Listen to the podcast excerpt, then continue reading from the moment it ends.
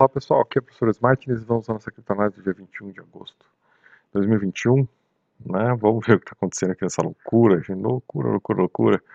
Olha aí pessoal, subiu de novo aqui a loucura aqui do Ponzi Coin, não para de subir. O pessoal não para de entrar, gente. Vai comprando, vai comprando, vai comprando. Sem nenhum motivo dessa vez, né? Hoje nada no mercado, assim, de indicação. A ADA aqui, né, subindo razão do hard fork, né, uma expectativa fundamentada, e a gente vê que é uma coisa bem desproporcional quando a gente olha aqui que quando né, olhamos para o Ethereum, a gente vê que está né, dentro, dentro de uma quantidade de mercado tranquila, né? Sem nenhuma expectativa muito maior aqui de, de modificação, né, pessoal? Então a gente, pelo Ethereum aqui, a gente tira uma base da coisa, pelas outras, né, para XRP, né, pelo BNB. BNB aqui, volumes altos, né, gente? Mas assim, se você vai ver a quantidade negociada, não é muito grande. Então, assim, né, qual é a dedução que se chega, né? É que realmente as pessoas né, estão num nível de né, irracionalidade de negócio. Volta aí, né, pessoal, a perceber aí que, olha só, né, sardinhas aí movimentando o mercado, né, impulsionando o mercado para cima, né pessoas aí, né, de, de, de, pequeno e médio, né, capital aí impulsionando o mercado. Uh, índice de ganância extremo, né, gente, olha isso, né, 78. Olha quanto estava no mês passado, né, pessoal, 21. Você pular de 21, extremo medo, para 78, extrema ganância em um mês, é algo totalmente fora de curva de normalidade, né, pessoal? E daí a gente vê, né, olha só, entrada de novas carteiras, né, endereços ativos, né, pessoal comprando aqui e até, olha só, né, gente, baleia ativa, no caso aqui, eu acho que é muito mais no sentido de vender, né, e não de comprar.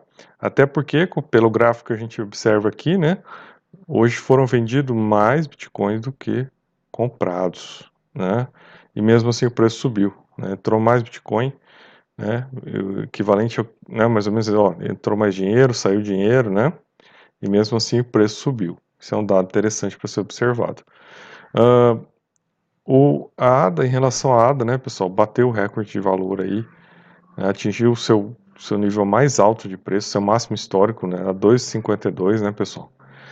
Provavelmente vai subir mais que isso ainda, né, então lá atrás, quando a gente estava mirando lá para tentar comprar a ADA 1, né, ou um pouquinho abaixo de 1, né, no suporte dela lá embaixo.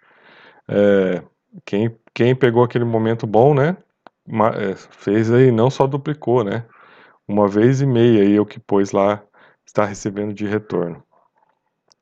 E aí, né, gente, tudo isso, essa exuberância, né, esse monte de dinheiro, né, esse monte de valor subindo, né, a gente abre lá e vê, ó, alerta de bolha, né, não sejam pegos sem as calças, né. Uh, lembramos as pessoas de uma, é, de uma das maiores bolhas de todos os tempos, né, para o qual estamos posicionados. Uma reversão de valor dos ativos financeiros em relação aos ativos tangíveis.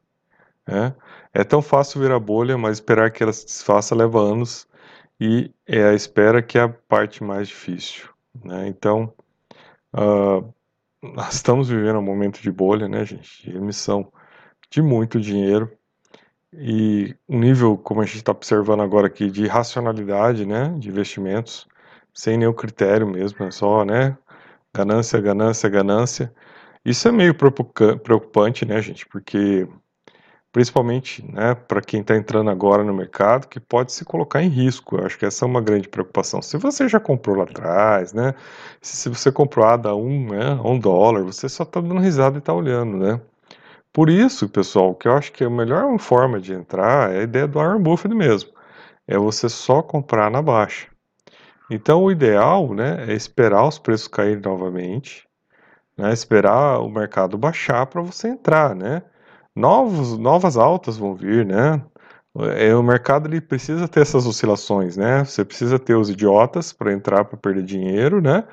Para que os que os, os metacapitalistas ganhem, né?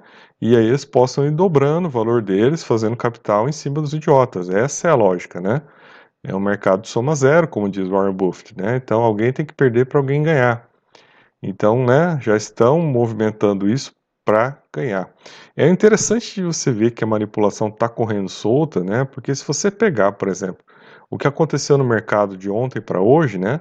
Então o mercado foi subindo, subindo, subindo, chegou às 9 horas em ponto no horário de, do Brasil, né? Que é o horário de fechamento do mercado em Londres.